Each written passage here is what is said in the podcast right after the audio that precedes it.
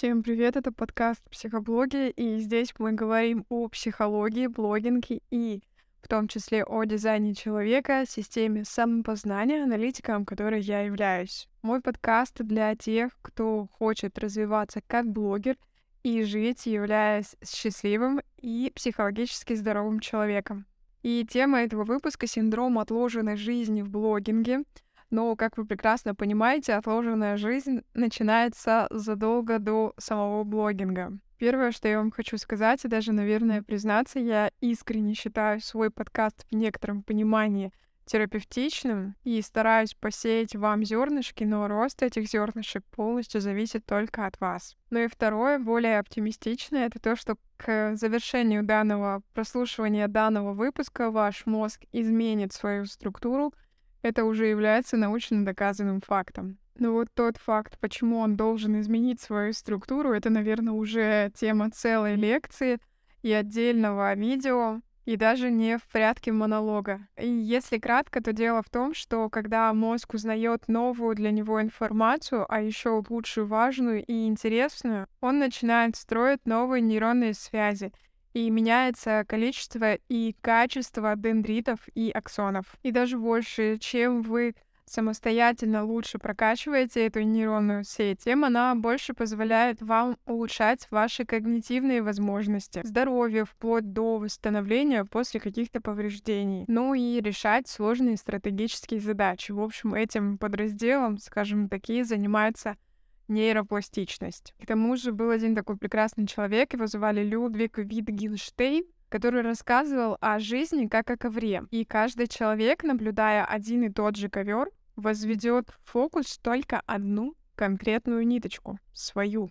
Я считаю это загадкой и шедевр Вселенной. Поэтому я вам вещаю сегодня со своего ковра и надеюсь, что вы обнаружите ту самую свою ниточку, которая поможет вам укрепить и украсить ваш собственный ковер. Вернемся к теме выпуска и поговорим о том, какими могут быть очевидными или неочевидными причины, по которым вы, а, возможно, откладываете решение а, тут мне хочется сделать небольшое прям лирическое отступление и выразиться а, решение проявляться. Чаще всего многие, да и я уж, в принципе, когда-то, что уж врать, ждут а, наступления трех условий для того, чтобы наконец-то начать проявляться. Первое — это идеально подходящего времени, второе — это идеальных условий, и третье — конечно же, полной ясности маршрута.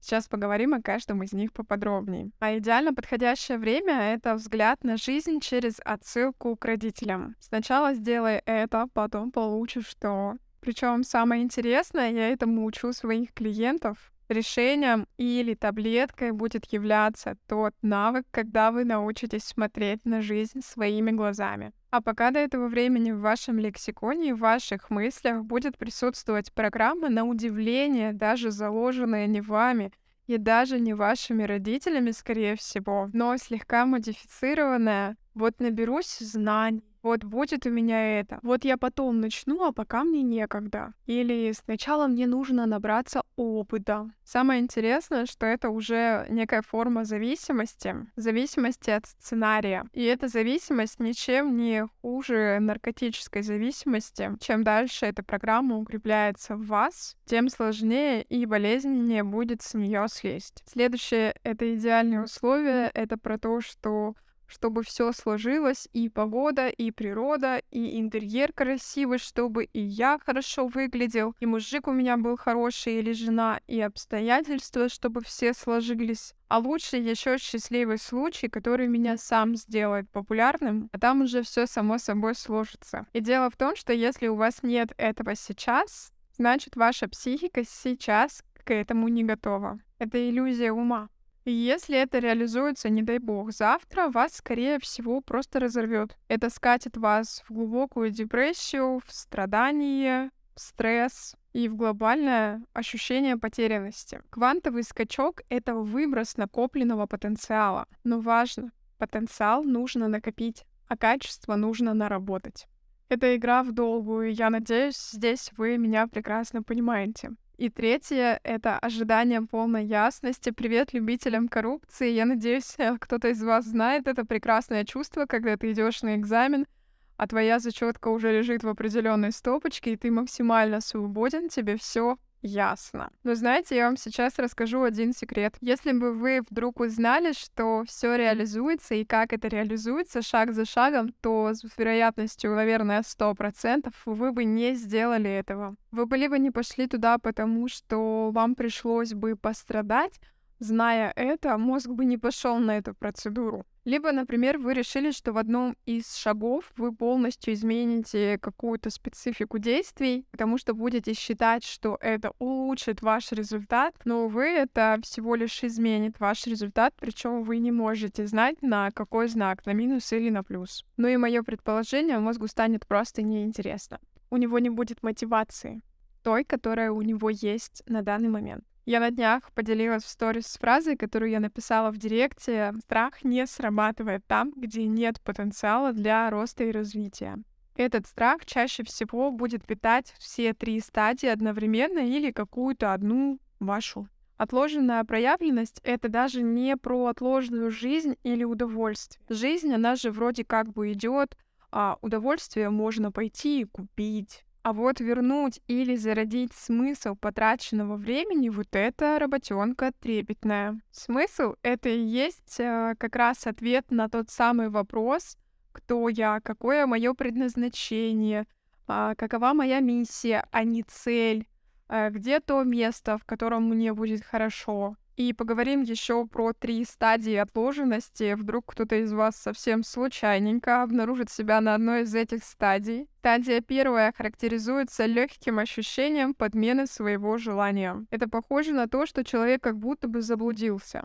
Что в настоящем моменте могло бы быть что-то чуть-чуть по-другому.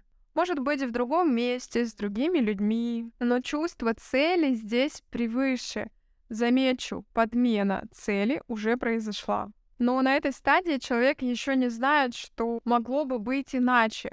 Просто что-то не то, чуть-чуть не так. Не та работа, не те клиенты, не та ниша, не так процессы настроены. Вторая стадия поинтереснее, она называется нереализованный потенциал. И если на первой стадии у вас было какое-то ощущение, что что-то могло быть по-другому, то на второй стадии а, это уже приобретает некий образ, некие детали. Может быть, вы написали книгу, может быть, у вас уже есть личный водитель, может быть, вы уже известный блогер в другой нише, или вы популярный художник, или вы очень дорогой модельер. И частенько это тусуется в сейфе под семью замками с надписью «Пожалуйста, не открывай, ты сделаешь нам больно».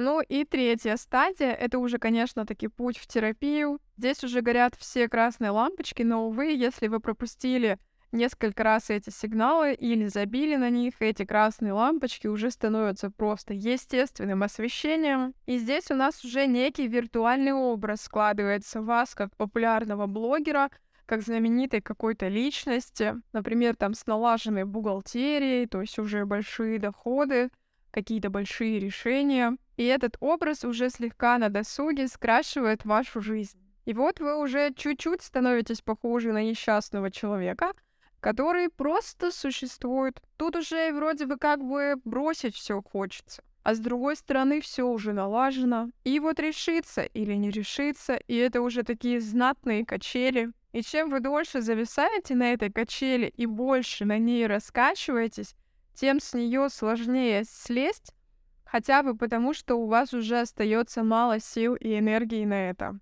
Потому что вы хорошо раскачали качели.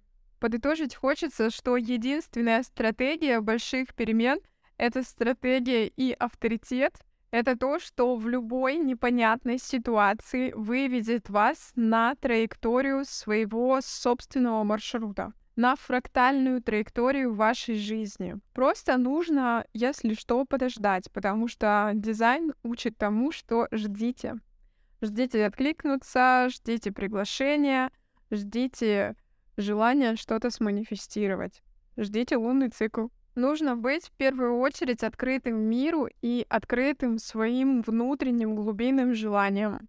Идите навстречу своим страхам, там сто процентов есть ваше развитие. Ну и для начала начните с того, что вы просто возьмете ответственность за самого себя. И тогда вы станете не человеком, который жертва обстоятельств, а уже идущий по своему пути. Спасибо за время, которое вы мне уделили. Делитесь своими мыслями в комментариях, если вы смотрите этот выпуск на YouTube.